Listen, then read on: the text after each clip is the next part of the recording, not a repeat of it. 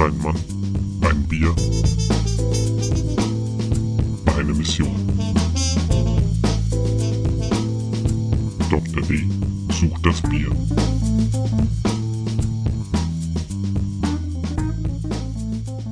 Hallo und herzlich willkommen zum aktuellen Bierstudio mit eurem Gastgeber Philipp Leiber. Und auf diesem Wege erstmal ein frohes Neues 2022. Ich nehme heute am 16. auf und wenn alles gut läuft, veröffentliche ich jetzt am kommenden Wochenende. Insofern denke ich, kann man das noch wünschen. Das na, ja, ist ja noch jung. Ähm, ich muss zugeben, heute habe ich nicht so viel vorbereitet, weil ich habe mir über die Feiertage auch ein wenig eine Auszeit gegönnt. Es lag einfach daran, wie es halt so ist im Dezember. Irgendwann ist der Akku mal leer und dann muss man einfach sagen, okay, jetzt mal nicht weiter. Deswegen habe ich jetzt nicht so viel vorbereitet für die Sendung. Allerdings habe ich ein paar Gedanken zusammengefasst, die mich zurzeit beschäftigen. Was im Moment auch komplett liegen geblieben ist, ist im Prinzip der Blog und auch meine Instagram-Aktivität. Aber da werde ich jetzt dann wieder ein bisschen hochfahren. Und dann schauen wir einfach mal, was das Jahr so bringt in dem Bezug. Ja, gut. Was geht zurzeit? Ähm, ich lese, nachdem ich mich dann doch mal hinreißen lassen dazu, und auch den ähm, Autor bei Craft Beer Friends gehört habe. Das neue Buch von Jan Bröckelmeier, das wurde ja auch zwischendurch recht, ich sag mal, intensiv gepusht. Also das Buch ist Bier verstehen. Und ich muss sagen, ich bin durchaus angetan. Also es ist sehr ordentlich geschrieben. Ich find's, also ich bin noch nicht ganz durch, aber ich find's durchaus interessant. Was für mich sehr, sehr witzig war, war das ganze Kapitel über Sinnesphysiologie, also eben wie wir Bier wahrnehmen, weil witzigerweise kam mir da der Wortlaut zum Teil sehr bekannt vor. Und als ich dann in die Quellen geguckt habe, dann war das tatsächlich ähm, Professor Dr. Thomas Hummel, mit dem habe ich auch schon zusammengearbeitet.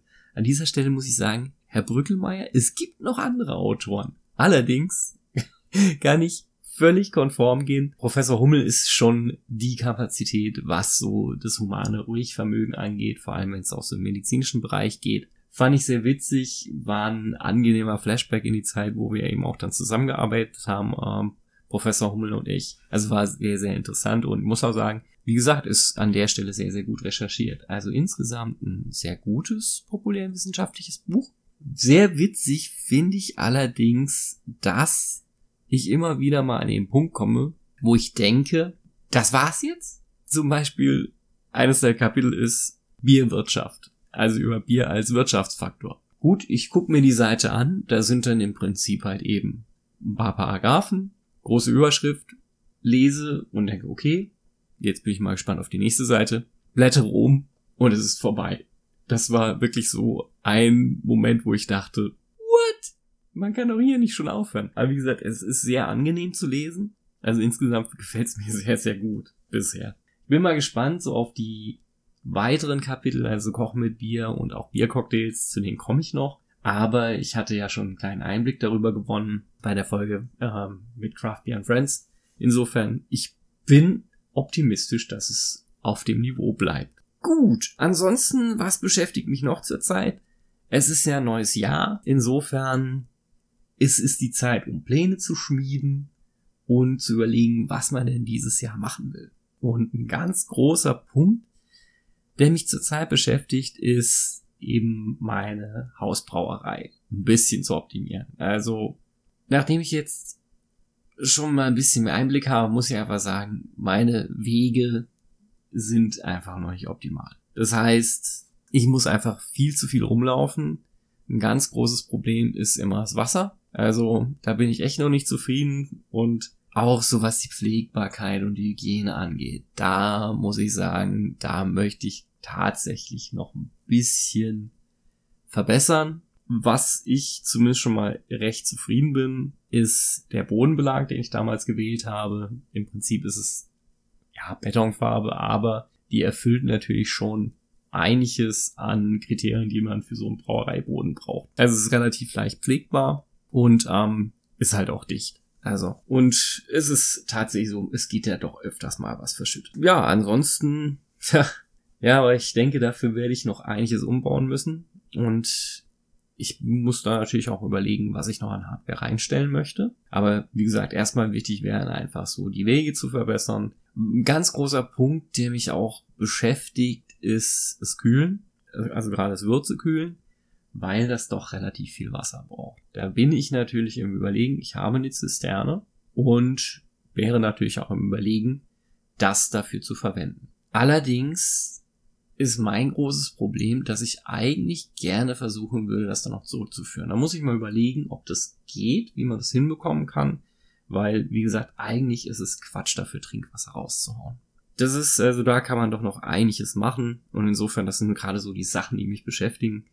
Auch so in Bezug, was will ich noch an Hardware haben? Da wäre zum Beispiel ganz oben auf der Liste endlich mal ein Kühlschrank, um eben auch nicht nur also ich sag mal, erworbene Biere zu kühlen, sondern auch eben das selbstgebraute ein bisschen temperaturstabiler zu haben. Der große, große Traum dahinter ist natürlich dann irgendwann einen Kegerator zu bauen, also eben auch, dass man direkt aus dem Schrank zapfen kann. Das ist so eigentlich das, was ganz oben auf der Liste steht. In dem Punkt kommen wir auch dann dazu, dass, also auch, was auch auf der Liste steht, wäre mal ein zweites Fass, dass man auch ein bisschen verschachtelter arbeiten kann ja, irgendwann, irgendwann, weil ich da echt, echt jetzt die Tage ziemlich unzufrieden war, stände mal ein Easy Dance auf der Liste. Das ist natürlich so mit dem Kühlschrank so die zweitgrößte Investition, weil das Teil ist halt nicht ganz billig. Allerdings muss ich sagen, ich habe schon mal ein paar Leuten nachgefragt, die ihn verwenden und sie sind einfach alle begeistert. Und ich denke, es wäre tatsächlich so ein bisschen etwas, was das Brauerleben denn verbessern könnte muss ich natürlich sagen, irgendwann muss ich das Geld dafür in die Hand nehmen, wenn ich das Ding wirklich haben will. Auf jeden Fall werde ich es mir jetzt erstmal angucken und vielleicht, ja, mal schauen, auch mal austesten mit dem, was ich dann so habe. Muss man eben mal gucken. Auf jeden Fall, es ist, glaube ich, ein sehr, sehr sinnvolles Stück Hardware. Es gäbe auch noch andere Varianten. Ich meine mich zu erinnern, mal bei Philosophy was gesehen zu haben, was ähnlich funktioniert hat, also auch ein automatisiertes Refraktometer. Das müsste ich nochmal raussuchen. Wenn ich den Link gefunden habe, dann würde ich den auch in die Show Notes stellen. Gut, ansonsten natürlich auch, abgesehen von, den, von dem zweiten Fass, wäre natürlich irgendwie auch mal so eine Geschichte wie ein Gegendruckabfüller oder eine einfache Variante in Flaschen abzufüllen aus einem Fass. Das wäre schon irgendwie ganz schick, weil also was ich mir ja letztes Jahr schon geholt habe, das ist eine Flaschenspül. Ich sage jetzt nicht Anlage, sondern zumindest mal so ein Teil, womit ich mehrere Flaschen gleichzeitig ausspülen kann, wofür ich echt dankbar bin, weil Flaschen mit der Hand zu spülen ist halt echt lang und, hm, ja, ich sag mal, sehr undankbar. Ja, also wie gesagt, so ein Gegendruckabfüller wäre vielleicht auch mal irgendwie ganz nett, so in der näheren Zukunft. Aber jetzt müssen wir einfach mal gucken, was das Jahr bringt. Erstmal muss ich sowieso noch mal ein bisschen in der Garage selber umgestalten und dementsprechend dann muss ich mal weiter gucken, wie man das am geschicktesten machen kann. Ich habe mir auch schon mal ein paar Sachen angeguckt im Netz, also werde hier auch ein paar Sachen verlinken. Zum Beispiel gibt es ein interessantes YouTube-Video, How to uh, Build a Brewery in 40 Days. Das ist eben auch so der Anwendungsfall, also da hat wirklich auch einer seine Garage umgebaut, wobei, soweit ich das bisher gesehen habe, nutzt er dann auch wirklich die Garage für nichts anderes mehr. Es gibt natürlich auch noch verschiedene andere Ressourcen. Was ich auch verlinken werde, ist der Link zu einem Buch. Äh, Electric Brewery. Das muss ich sagen, das werde ich mir jetzt nicht holen, aber da fand ich einfach das Bildmaterial immer ganz, ganz gut, um sich da ein bisschen Inspiration zu holen, was man denn wie machen kann. Und ja, es gibt so viele verschiedene Ressourcen, das werde ich mir jetzt einfach mal die Tage auch zu Gemüte führen, um mir da mal genauer zu überlegen, wie man das dann am geschicktesten machen kann. Und wahrscheinlich ist es auch so, dass ich den Boden auch noch mal ein bisschen einlassen werde. Dazu werde ich auch einen Guide dazu stellen. Brewery Flooring 101, was, auf was man alles achten muss. Das ist jetzt nicht nur für den Heimgebrauch, sondern auch ähm, natürlich für Industriebelange sehr interessant. Wie gesagt, aber falls man sich da einfach noch nie mit auseinandergesetzt hat, sollte man schon mal machen. Weil ich sag mal so, man muss jetzt nicht komplett steril brauen, das kann man auch nicht.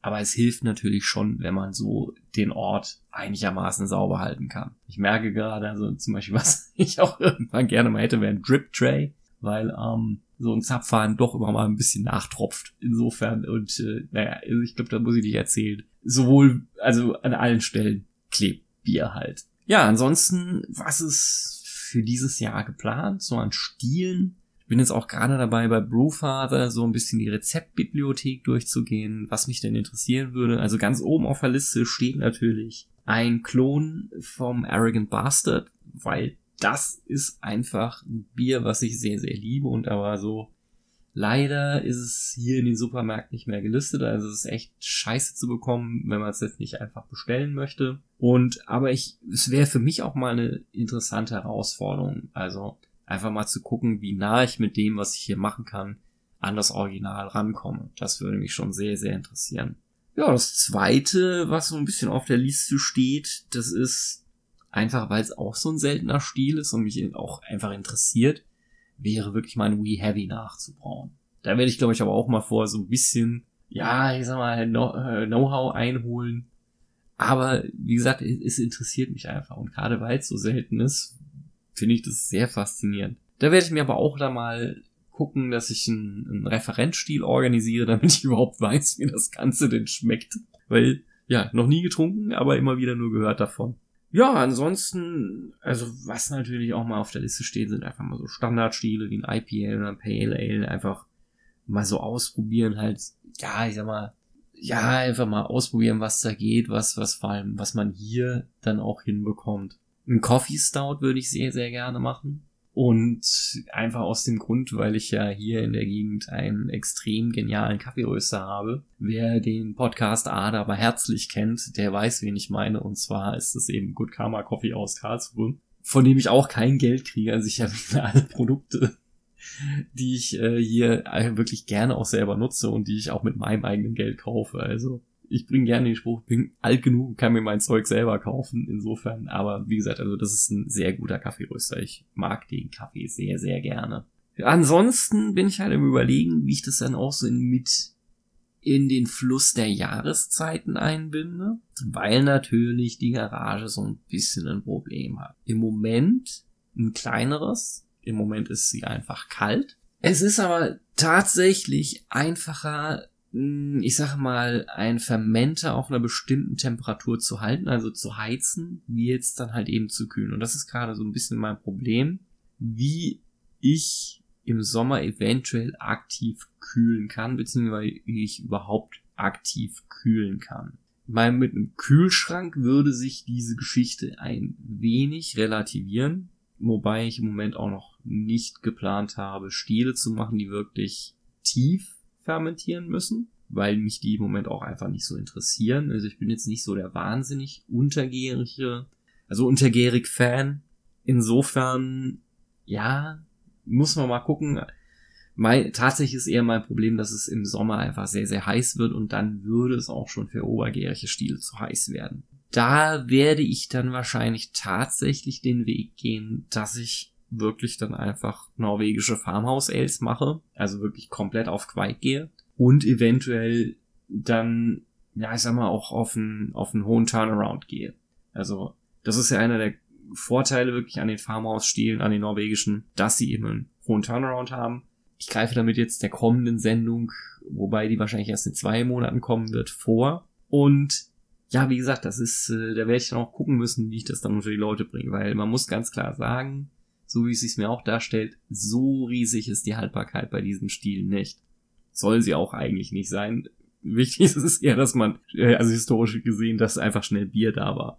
Was ich im Moment gar nicht geplant habe, sind irgendwelche sauren Stile zu machen, weil ich da erstmal, ja, einfach mich da noch ein bisschen ausprobieren will und man muss einfach sagen, je nachdem, wie man das Saure anlegt, birgt es halt seine eigenen Gefahren. Also mit einer bakteriellen Infektion, denke ich, kommt man noch einfach zu Rande. Bakterien lassen sich relativ gut eben auch wieder aus dem Equipment entfernen und da wäre natürlich ein zweiter Fermenter, der dann auch primär für saures verwendet wird, natürlich optimal. Ja, aber gerade wenn wir natürlich von Brettern und Mütze sprechen und das ist dann natürlich schon ein bisschen eine andere Sache. Also da muss ich sagen, da habe ich im Moment noch gar keine Ambitionen, irgendwas Saures zu machen. Vielleicht irgendwann, aber da schauen wir einfach mal. Was ich auch null geplant habe zurzeit, ist irgendeine Art von Weizen zu machen. Da werde ich tatsächlich vielleicht mich mal mit jemandem zusammentun, also beziehungsweise adjunkt, äh, also beim Mitlaufen ein bisschen Wissen einholen. Aber wie gesagt, es ist jetzt auch so, ich bin ich so der wahnsinnige Weizen-Fan. Und insofern, ja, habe ich jetzt auch nicht das großartige Bedürfnis, einen Weizen zu machen. Also insofern passt das jetzt erstmal. Ja, gut, ansonsten Ausblick nächsten Monat. Ich werde jetzt wieder versuchen, immer so gegen das dritte, vierte Wochenende im Monat zu veröffentlichen. Und nächstes, nächsten Monat ist ja wieder mein traditionell alkoholfreier Monat. Und da habe ich gedacht, nutze ich die Gelegenheit, mal wieder so ein bisschen in die wissenschaftliche Thematik reinzugehen. Ich habe nämlich letztens einfach mal wieder ein bisschen danach gesucht und habe gesehen, es gibt neue Veröffentlichungen. Einfach mal also ein Update zum alkoholfreien Bier und so dem Stand der Wissenschaft in diesbezüglich. Dazu habe ich nämlich auch ein paar sehr interessante Systematic Reviews gefunden. Da geht's nämlich dann um Bier und Sport. Wobei ich bin gespannt, ähm, so ganz einwandfrei sahen mir die noch nicht aus. Aber schauen wir mal. Jetzt muss ich es erstmal lesen und verstehen. Das ist ja immer der Punkt. Gut, aber das wäre mal so das, was ich heute habe. Und damit würde ich auch quasi mich verabschieden. Wollte jetzt einfach so den Monat jetzt nicht komplett unkommentiert ausklingen lassen, aber insofern, ich sage einfach mal, wir schauen, was das Jahr bringt. Ich wünsche uns allen auf jeden Fall, dass es besser wird. Und dann sage ich wie immer, stay thirsty und ciao.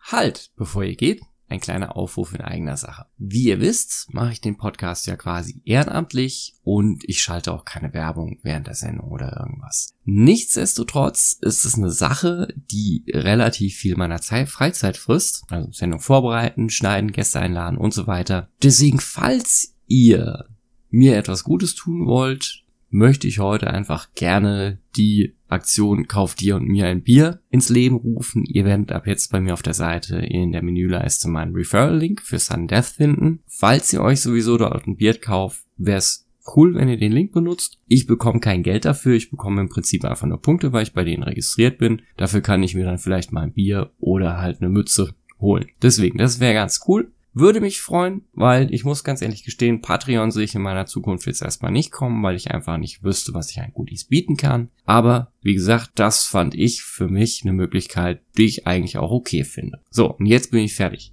Stay thirsty. Ciao.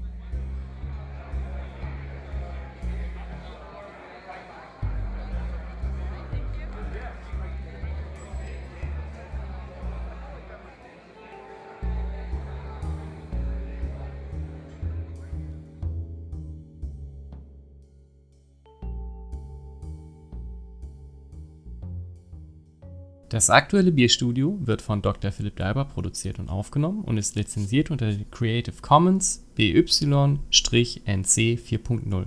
Das heißt, ihr dürft das Werk bzw. den Inhalt vervielfältigen, verbreiten und öffentlich zugänglich machen bei folgenden Bedingungen. Ihr nennt den Namen des Podcasts, das aktuelle Bierstudio und es gibt keine kommerzielle Nutzung.